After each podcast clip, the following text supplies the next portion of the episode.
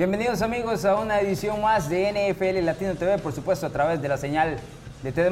Mi nombre es Alonso Solano, donde quiera que se encuentren, gracias por hacernos parte de su día. Tuvimos unas tres semanitas de vacaciones bien merecidas, pero ya estamos de vuelta para lo que será el primer programa rumbo a la temporada 2019. Y usted me va a decir, bueno Alonso, pero ya tuvimos programa en enero, en febrero. No, no, este va a ser el primer programa ya buscando lo que será el Super Bowl 54. Hay muchísimo de qué hablar, especialmente temas de agencia libre y por supuesto el draft. Para eso tenemos el equipo de NFL Latino TV que me acompaña el día de hoy.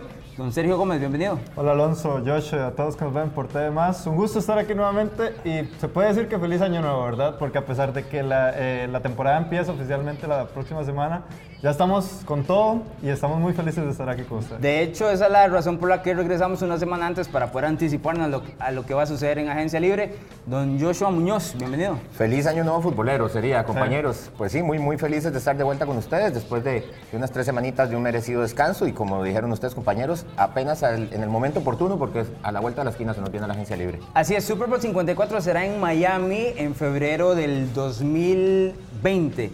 Sí tengo que mencionar que muchos equipos se construyen de diferentes maneras. Algunos lo hacen basados en el draft, otros, como lo hicieron los Angeles Rams el año anterior, metiendo muchísima mano en la agencia libre. Por eso siempre es bueno saber cuáles son los agentes libres más codiciados de esta temporada. Y es lo que vamos a ver en este primer bloque del lado defensivo. Ya que tuvimos un Super Bowl 53, iniciemos con los 10 mejores agentes libres que son varios y de nombres bastante interesantes. Además hay que le voy a dar algunos bonus que vamos a, a mencionar. Veamos en pantalla, José, a ver si me tira ahí los agentes libres.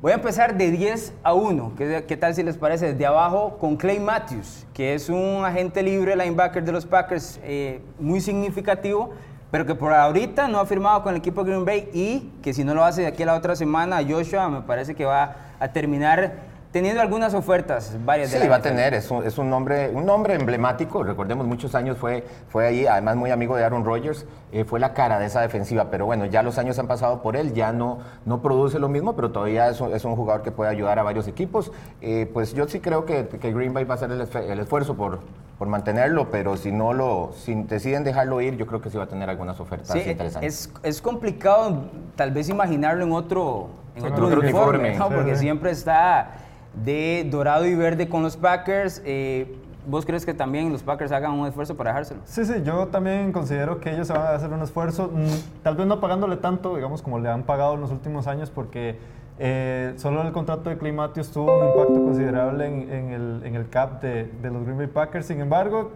como decís vos, yo creo que por lo que representa eh, en este equipo, se va a quedar ahí.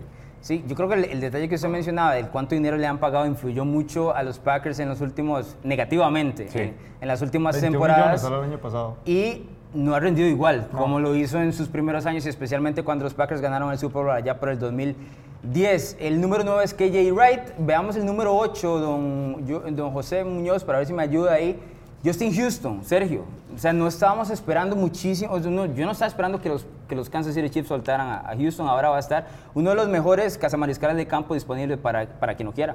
Sí, es uno de los mejores, eh, bueno, edge rusher, como se conoce en inglés, en esa, en esa posición tan importante y es de los, de los nombres grandes, pero también poco conocidos, ¿verdad? A pesar de sus 30 años, eh, comandó a unos Chiefs que fue una, bueno, la, la defensa que más capturó durante el año entrante. Entonces es una pieza interesante para un equipo que quiera, eh, o que más bien que necesite sacks durante la temporada siguiente. Sí, y es un veterano, ¿verdad? Y conocido y en algún momento le pagaron bastante Veterano, bien. tal vez las lesiones han, han mermado un poquito su producción, pero cuando está sano siempre, siempre ha sido un jugador bastante productivo. De hecho, para la defensa de los Chiefs siempre aquí hay que cuidar, ¿no? Por lo menos cuando está en el campo. El número 7 era Tyron Matthew, que fue un defensivo que estuvo el año anterior con Houston y que le conocemos mucho de su temporada con el equipo de Arizona. ¿Lo ves, lo, lo ves en, en Houston a Tyron Matthew, Joshua? Eh, bueno, eh, yo creo que van a tener que ahora sí sacar la billetera, porque el año pasado fue una ganga viniendo de Arizona. En Houston terminó de convertirse en safety de tiempo completo. Recordemos que él empezó su carrera como esquinero y pues tuvo el mejor año, el mejor año que ha tenido hasta ahora su carrera. Yo creo que este año va, a ser un año en que va a poder cobrar un cheque más grande. Eh, vamos a ver si Houston está. Houston tiene varios huecos que llenar, ¿verdad? Y tiene que ver cómo mueve ese tope salarial. Entonces, todavía hay que ver esa situación. Sí, la posición de profundo tiene en este momento muchos jugadores importantes donde los equipos van a poder elegir. Aunque se dice que Tyrann Matthew tanto lo quiere Houston como el equipo de Baltimore, que es otro que está buscando pues siempre incrementar sus posibilidades a nivel defensivo. Veamos precisamente a CJ Mosley en el puesto 6, linebacker de los, de los Ravens.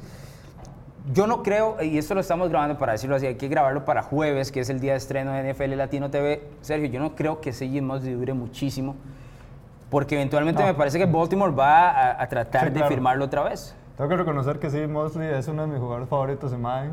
Es uno de ¿Ah, los, sí? sí, es uno de los que más he utilizado.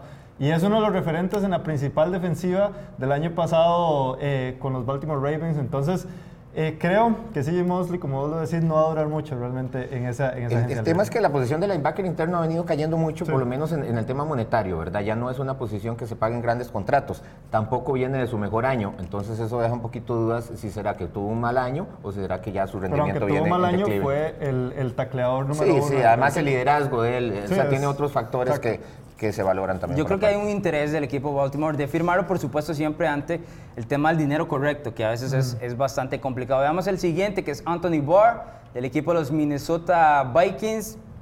La defensiva de Minnesota está complicada porque tiene varios agentes libres. Me parece que terminaron desaprovechando eh, pues, la ventana que tuvieron para llegar hacia un Super Bowl y, y tampoco tienen tanto dinero para gastar en, Sí. en la agencia libre, por lo que firmar a Anthony Barr podría ser complicado mantenerlo. Sí, eh, la situación de Minnesota está casi igual, siento como la de Seattle. Seattle con varios huecos defensivos ahí, que ya lo vamos a ver más adelante. Eh, vamos a ver, siento que, que esa, esa jugada que hicieron en la, la temporada pasada con Kirk Cousins fue un, un all-in, un jugar todo y les salió mal, ¿verdad? Entonces ahora tienen que ver cómo, cómo consiguen fichar o más bien mantener a estas, a estas piezas para poder tener por lo menos una defensiva que, que rinda al mismo nivel que rindió la temporada pasada. Sí, número cuatro es el Ndomu Kansu, que ya lo conocemos, ha estado en agencia libre bastante tiempo desde, desde su, su salida de Detroit. Pasó por Miami el año pasado, llegó hasta Los Ángeles. ¿Cómo vemos a Kansu? ¿Regresando a Los Ángeles o, o No, es no otro? creo, no creo. Yo creo que Los Ángeles es otro equipo que el año pasado eh, varias contrataciones eran más o menos un, un all-in. Eh, y también la producción de su ya no fue lo mismo, ¿verdad? No se vio bien.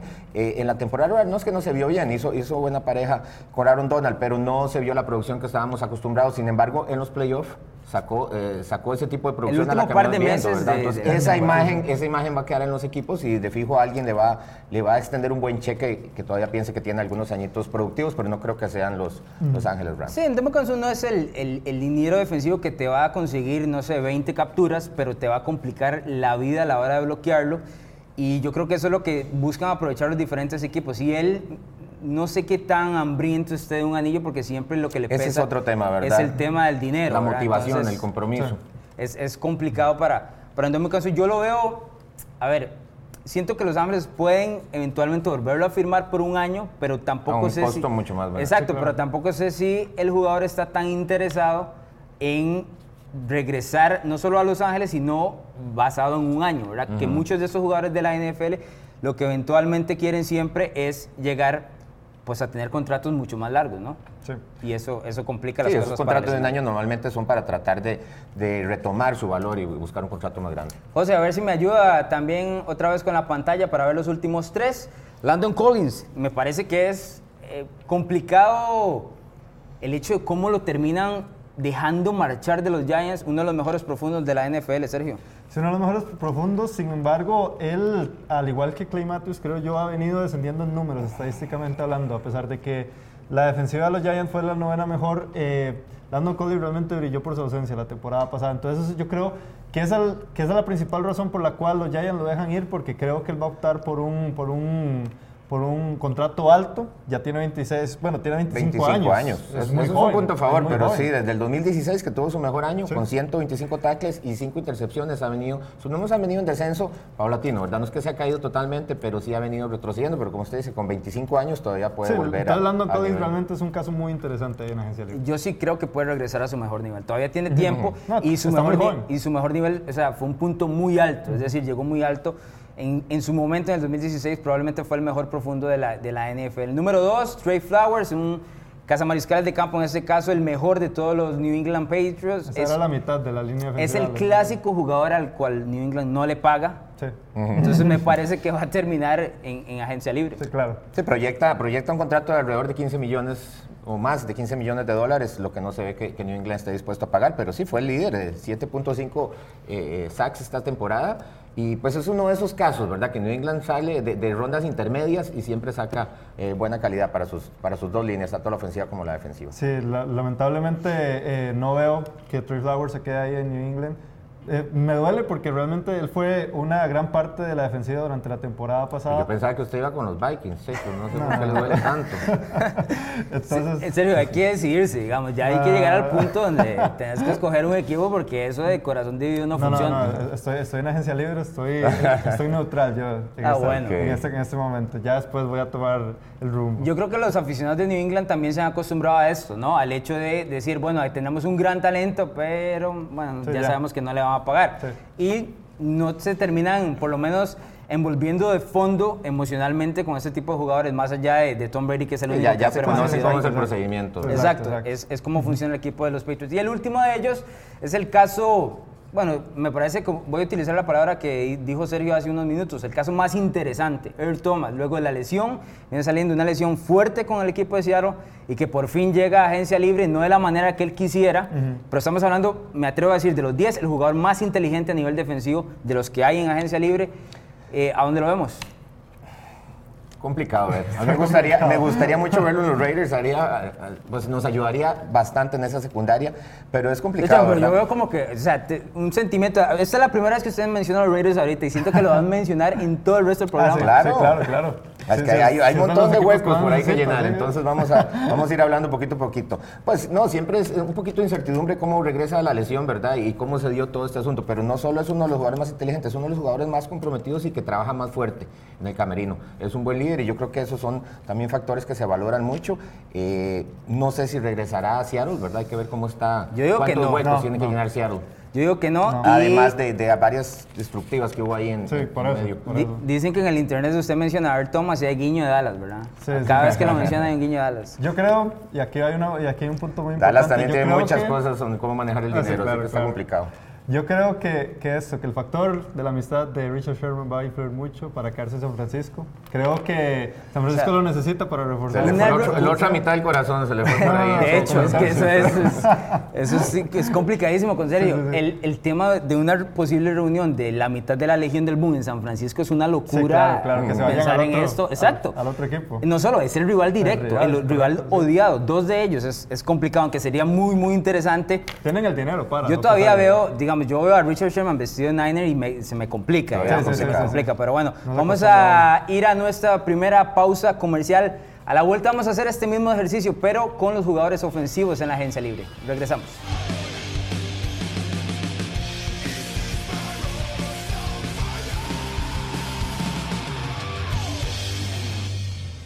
De regreso en NFL Latino TV a través de la señal de TD+. Este segundo bloque en cuanto al tema de agencia libre van a ser sobre los jugadores ofensivos, que es, hay que decirlo así, la parte del campo donde nos gusta a todos, porque pues, nos gustan los puntos, las jugadas espectaculares y demás. Presentada por TJ Fridays Escazú, ahora también en Oxígeno, donde usted encuentra por supuesto las mejores hamburguesas, las mejores costillas y demás, el mejor ambiente para ver los deportes en general en Costa Rica, no solo la NFL, que es la casa.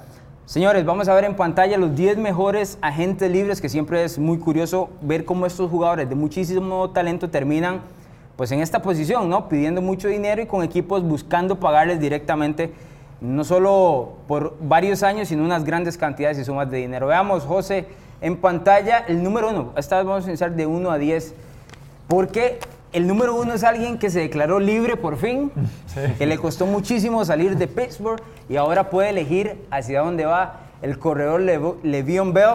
Voy a empezar con usted, Joshua, porque yo sé para dónde usted cree que va a ir Le'Veon Bell. Entonces dígame de una vez.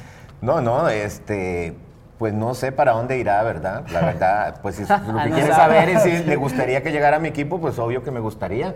Eh, a quién no le gustaría verlo en su equipo. Eh, pero hay, hay aspectos, ¿verdad? Le'Veon Bell ha sido tal vez el más dominante de esta década y en los últimos tres años, bueno, este el año pasado lo podemos contar junto, junto con Todd Gurley, pero eh, hay gente que piensa que este año sabático para un running back es algo bueno el descanso. Recordemos el asunto de Marshall Lynch.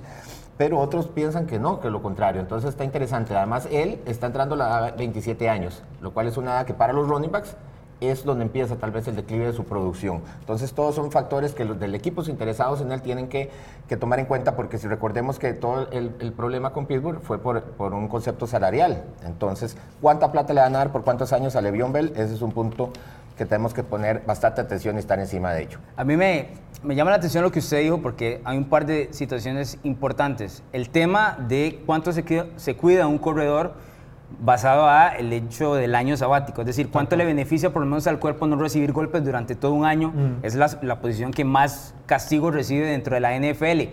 Pero, y tengo que decir, sin embargo, un Vélez como medio cachetón, ¿verdad? ¿Qué quiero decir con eso? Que un año podría estar bien alimentado. Es correcto. Que lo hemos visto en otros corredores, no significa que no influya, porque por ejemplo el caso de CJ Anderson, no, es el, ese es el extremo. sí. Pero cuando, pero cuando quedas ahí, perdes potencia y demás, ¿verdad? Porque no te alimentas. El estilo de Le'Veon Bell, yo creo que sí no, no le permite unas 10 libritas de más. No, no, de hecho que no. Lo que sí proyecta Le'Veon Bell en ofensiva es que claramente es una doble amenaza, ¿verdad? No hay un jugador, no hay un corredor en toda la NFL que atrape balones como él y corra con la misma calidad y eso lo hace una doble amenaza. ¿Dónde lo ves, eh, Sergio? Bueno, yo estaba hablando en nuestro nuevo podcast que hicimos los rookies y, yo vi a Bruno, un saludo a Bruno, que, que, que, lo ve muy emocionado en los Jets. Y yo también eh, lo veo. Yo, mucho yo lo veo con bastantes posibilidades. Los Jets tienen el dinero para, para hacer esta movida y realmente sería muy interesante porque Le'Veon Bell en los Jets le daría una nueva dimensión a esta ofensiva. Sí, es el que más apunta, es el equipo que más apunta.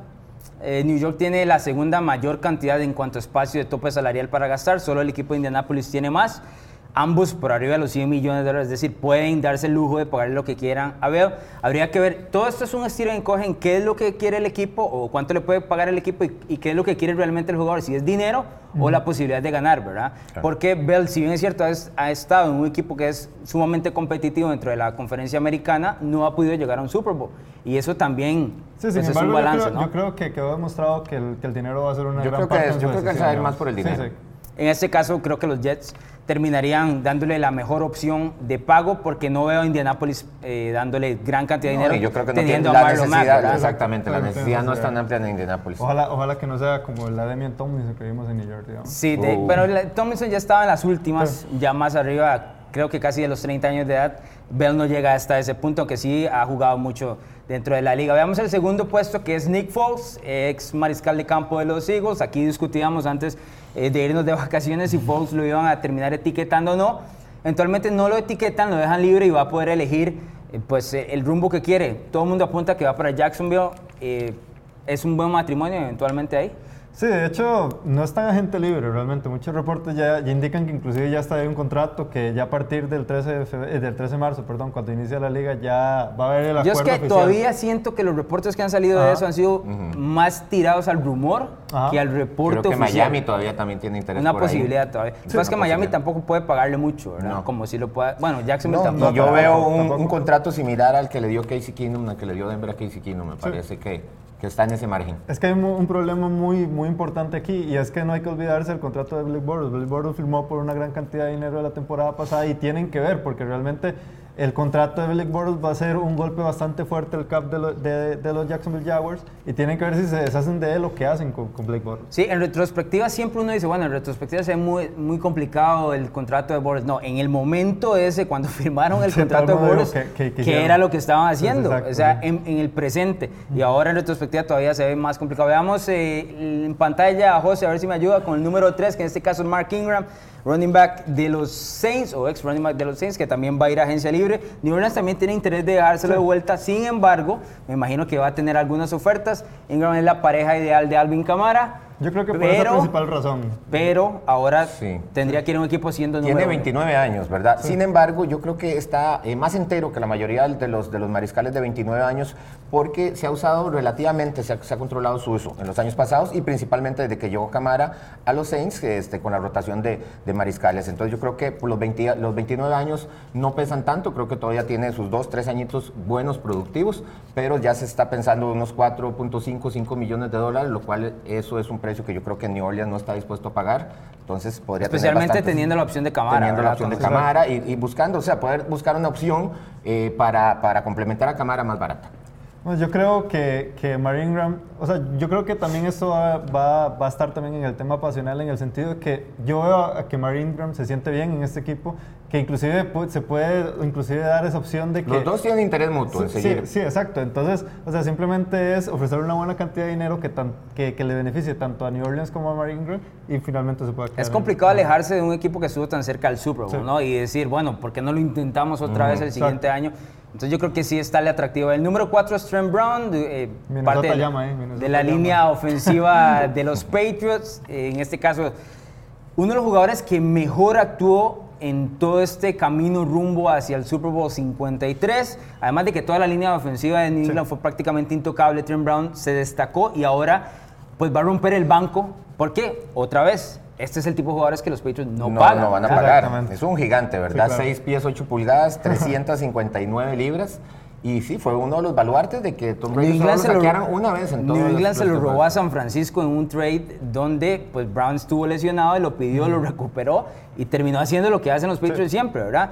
¿A dónde vemos a Brown jugando? Yo sé que usted lo quiere en Minnesota porque la línea ofensiva de los Vikings, pero los Vikings tampoco tienen mucho para, para, ofrecer. No, no, pero realmente, bueno, independientemente de dónde vaya, yo creo que e, este caso, al igual que CJ Mosley, no va a durar mucho en la agencia libre, porque hay muchos equipos que tienen esa necesidad de, de línea ofensiva y fue uno de los héroes escondidos de, esa gesta del Super Bowl 53 en, El asunto es que se espera que le paguen como a un tackle izquierdo, ¿verdad? Mm, es que también por el hecho de, que termina siempre cuidando...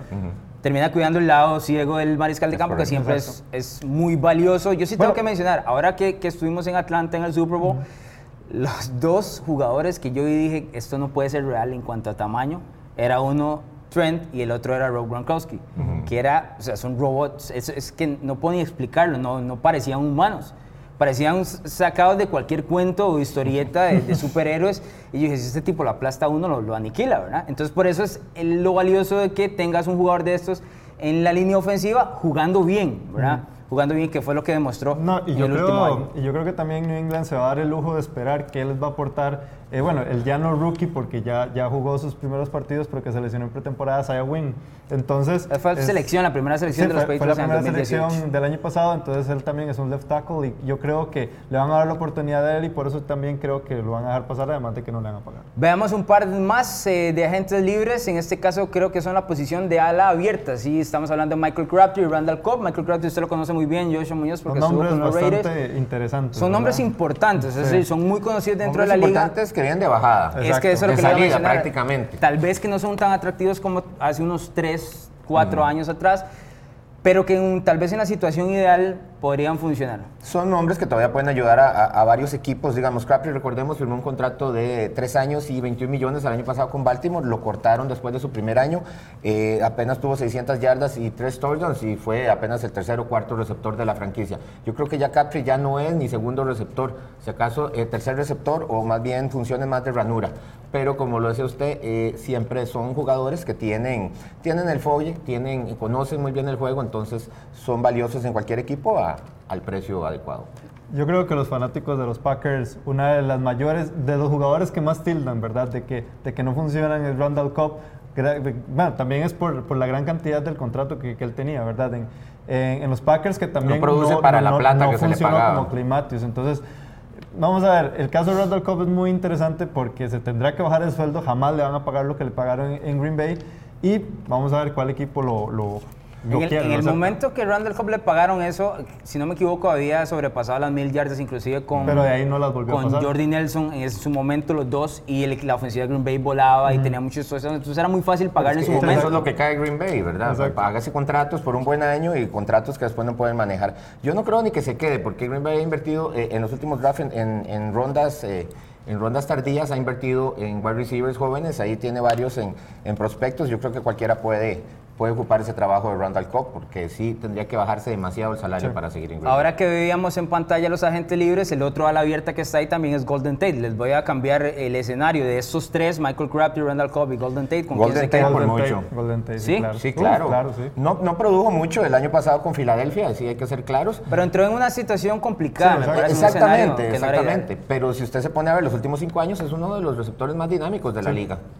Sí, Yo a mí- tengo que reconocer que a mí me encantaba el dúo de Marvin Jones y Golden Tate en Detroit. No, era, era de lo mejor Sí, que podía. claro. Y cuando Filadelfia lo firmó, yo sentí que pues, le iba a dar el empuje. lo que pasa es que no encontró su, su campo en, en el equipo.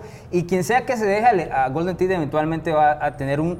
Especialmente me parece que es un, es un playmaker, ¿no? Es un Sí, jugador que hace, tal vez no tenga tanta consistencia de domingo a domingo, pero cuando hace touchdowns, Te hace Claro, la jugada, exacto, claro. Es, exacto, es- es exacto. tipo clutch que, que hablamos el otro día. Sí, el último de ellos es el, el tight end Jared Cook, que estaba con el equipo de los Raiders. Básicamente la única arma que tuvo Derek Carr el año anterior. Joshua, ¿lo ves en los Raiders otra vez? Creo que no. Vieras que creo que los Raiders van a buscar eh, ponerse más jóvenes en esa situación. Yo creo que, que podrían ir en el draft. Hay buenos tight ends, incluso eh, este, en las primeras tres rondas. No se asusten si hasta en primera ronda, porque recordemos que tienen tres picks. Igual, si lo, si lo recontratan, eh, no me enojo, porque sí lo hizo muy bien, pero ya él está llegando a cierta edad. eh, obviamente tuvo su mejor año, entonces va a pedir plata. Va a pedir más plata de la que yo quiero que le den. Por ahí va el punto y, y la que yo creo que están dispuestos a darle. Te olvidaste de mi jugador favorito en esa lista. Ya, ya, tengo que reconocer que a, mí me, que a mí me gusta mucho ese jugador. ¿Qué hace Eh, la lista? Digo yo. va.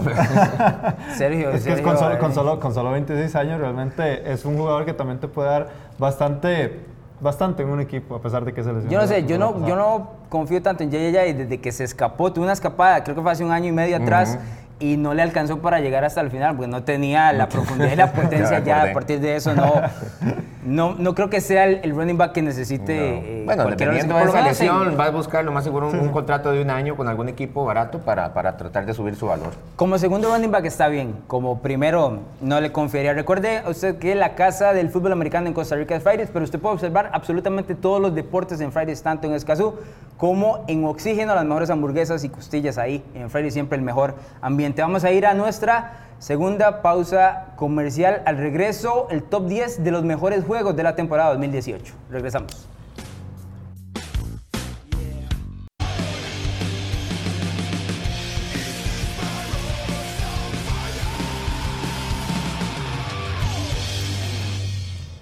De regreso en NFL Latino TV, gracias por estar con nosotros en la zona roja traída por el portón rojo de esta semana. Tenemos tema de Antonio Brown y Kyler Murray.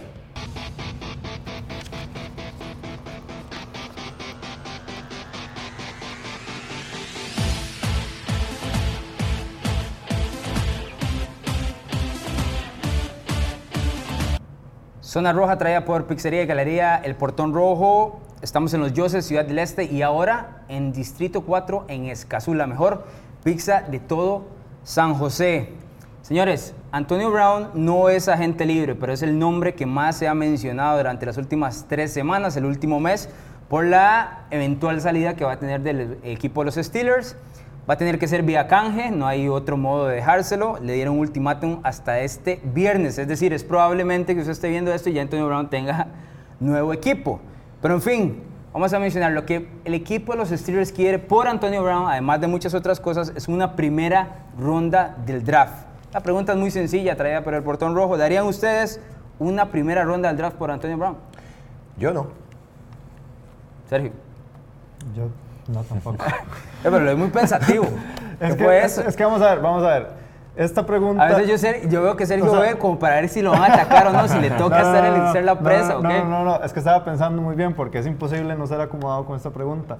O sea, es que también es muy relativo en el, con el equipo con el cual vas a intercambiar a Antonio Brown. Porque si es un equipo en donde, por ejemplo, en el caso de los Raiders, en donde tenés que hacer una reconstrucción total, no puedes desperdiciar una, una, una bueno, no iría a desperdiciar, sin embargo, no utilizar una, una posición de primera ronda con un receptor de 30 años. ¿Me entendés? O sea, entonces se necesita un proceso, pero en cambio, si ya tenés un equipo ya armado, que ya necesita, o más bien quiere buscar un Super Bowl, y ahí sí yo diría que, que, que una primera ronda sería beneficioso para, para, para, para esa franquicia darlo. Como A ver, fue el caso de Brandon Cooks. su equipo, los Raiders, recibió una primera ronda por Amari Cooper. Sí, que es cinco años menor. Cinco Sí, años menor. ¿Por qué en este caso no es un buen intercambio por una primera ronda? Y, Bueno, el talento está ahí para empezar. O sea, por talento no hay duda de, de que cualquiera lo daría. ¿Mejor Pero- a la abierta de la NFL? El mejorar la abierta de la NFL en los últimos no, años. no, no. Eh, pero está primero la edad, ¿verdad? La edad más que todo. El contrato también es un tema y el carácter del jugador yo creo que es algo que también eh, puede dejar eh, varios equipos pensando en ese aspecto, ¿verdad? La- la- su salida de Pittsburgh no se está dando de la mejor manera, prácticamente, prácticamente la forzó a darse de ese punto. Eh, una primera ronda además no es lo mismo una primera ronda del- de la mitad para abajo que una primera ronda de la segunda mitad para arriba, ¿verdad? Eh, pues eh, ellos están buscando, Pittsburgh está buscando a ver quién le da una. La que sea. Eso es lo que están buscando, ¿verdad? Pero lo mismo se decía, todo el mundo dice que no se la da nada, lo mismo se decía con Amari Cooper, hasta se decía con Khalid Mack, que jamás les van a dar dos, y bueno, siempre hay alguien que se las da. En el caso de los Raiders tienen tres. Ese es, ese es el escenario como más. tienen- y Bueno, tienen- no, y- no, eso me brinque. Sí, Bueno, y, tienen la, y tienen la tercer pick de la segunda ronda, que es casi una primera ronda, ¿verdad? Yo no tendría ningún problema con que le dieran el 35 general. Pero yo creo que de llegar a los Raiders van a, va a tener que ser con la 24 o con la 27, que son las que tienen. Joshua quiere adelantarse, de hecho, vamos a ir de de hecho me imagino, de hecho me imagino a, a Pittsburgh llamando a Oakland como cualquiera. No se me adelanten, vamos Hágame tranquilos, tenemos más preguntas. Señores, la segunda tiene que ver directamente con Antonio Brown, ya que llegaron ahí. ¿A dónde jugará Antonio Brown en el 2019? Ya Así se de lo acabo de simple. decir. Oakland. De Oakland, vea, por tres factores.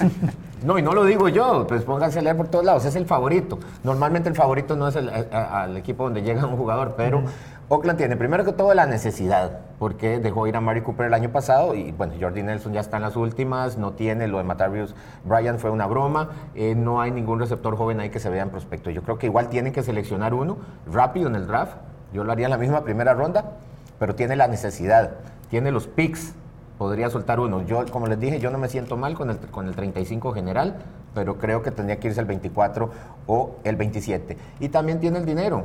Tienen más de 70 millones en el tope salarial para hacerle un contrato. Van para Las Vegas dentro de un año. Necesitan un jugador, una cara de franquicia para, para merchandising. Entonces, por ahí no suena descabellado y pues eh, todo apunta. A mí me gustaría también suena por ahí eh, el mismo equipo de Arizona, San Francisco. De hecho, por ahí se dice que, que él habló con Jerry Rice y que y le comentó que le gustaría ir a jugar a San Francisco. Entonces, eh, pues hay, hay ¿Con varios. quién, no, ¿Con quién no hablaba Antonio, digamos? Sí, es exacto, él, él es su propio, con LeBron, él es su propio agente. Pero bueno, pero por, por esos tres eh, factores que les dije, Oakland suena como, sí, como lo más lógico de momento para Antonio Brown. Se me adelantó Joshua, digamos. Es que es Yo- el escenario más... No, no, más no, no, no, no, no, no, no, ojo, ojo. porque A no- ver, ¿tiene o sea, otro? Sí, sí, yo tengo otro. O sea, yo veo y mi bola de cristal me dice que ya sea o Antonio Brown o Earl Thomas, alguno de esos dos va a acabar en la Bahía de San Francisco. San Francisco tiene el dinero, también es el, es el séptimo, está por debajo de... ¿De qué lado de la bahía? De- punto. de- ¿De exacto, exacto. Al final va a terminar en la bahía, siento yo. Tiene 68 millones para gastar, tiene el dinero. Siento, vamos a ver, que, que ese pick número 3 que ellos tienen es bastante importante también ahí en esa conversación.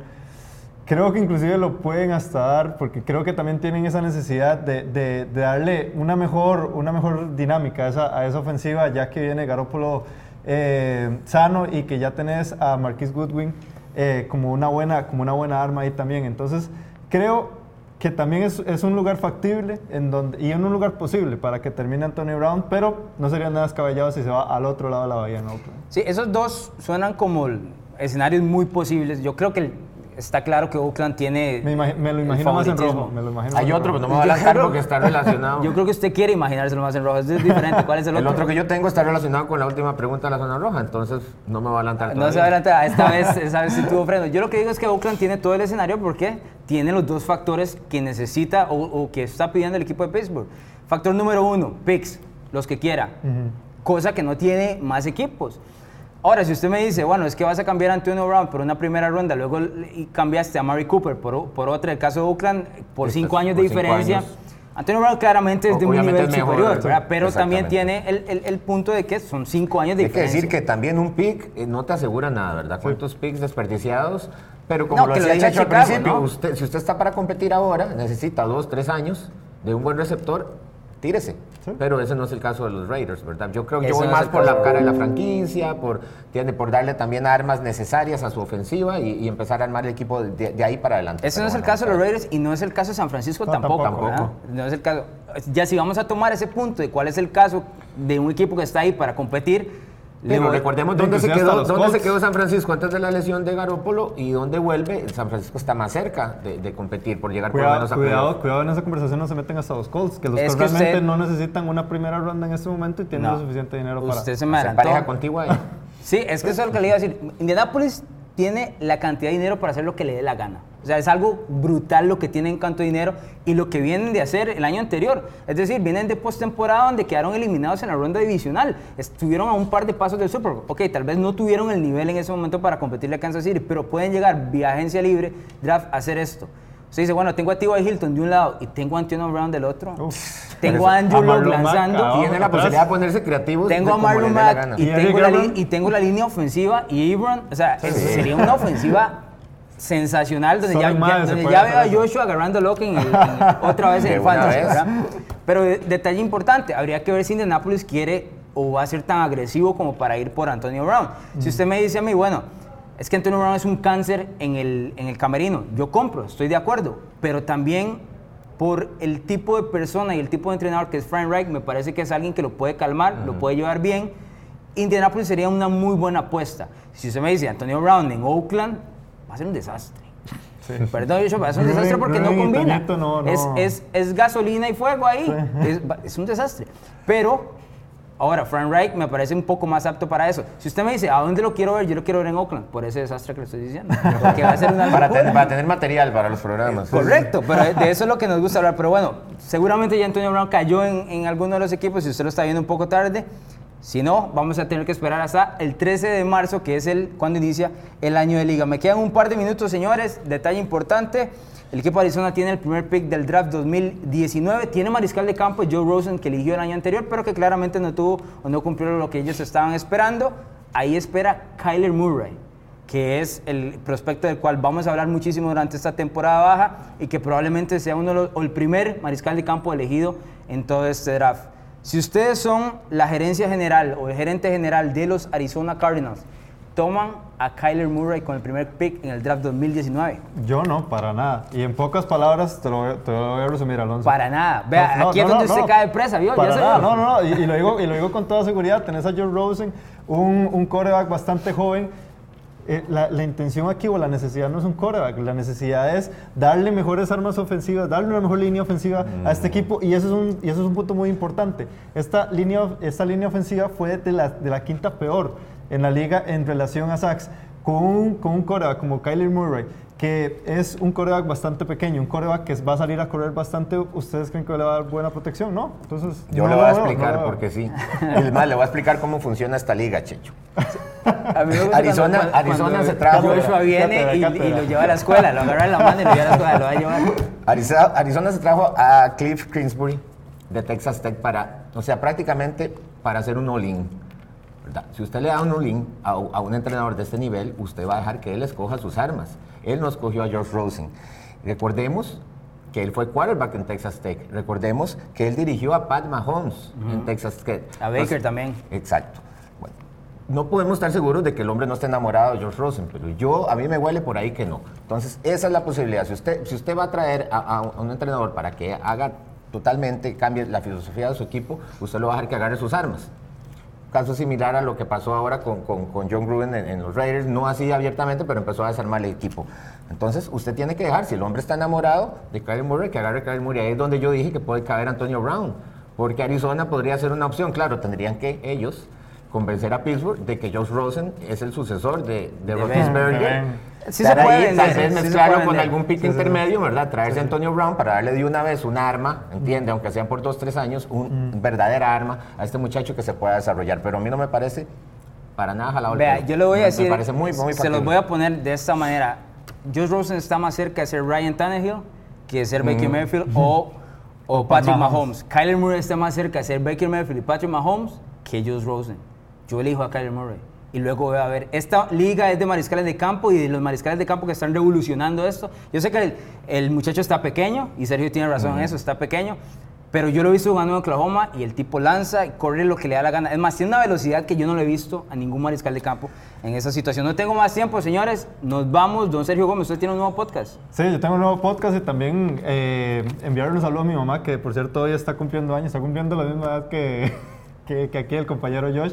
Y un saludo a mi madre, que la amo mucho. nos unimos. Y que, y que cumpla muchos Feliz años cumpleaños, más. sí. Y también tenemos un nuevo podcast llamado Los Rookies, que está todos los martes ahora en la plataforma Spotify para que, para que lo sigan también, que lo escuchen. Para que lo busquen como NFL Latino. Don Joshua Muñoz, nos vamos. Nos vamos muchachos, pero sigan en sintonía. Nos vemos el próximo jueves con muchísima información. La próxima semana inicia ya lo que es el año de liga. Por supuesto se abre la agencia libre y vamos a ver todos estos nombres que analizamos esta semana, a dónde caen en definitiva y de eso vamos a hablar. Continúen en la programación de temas.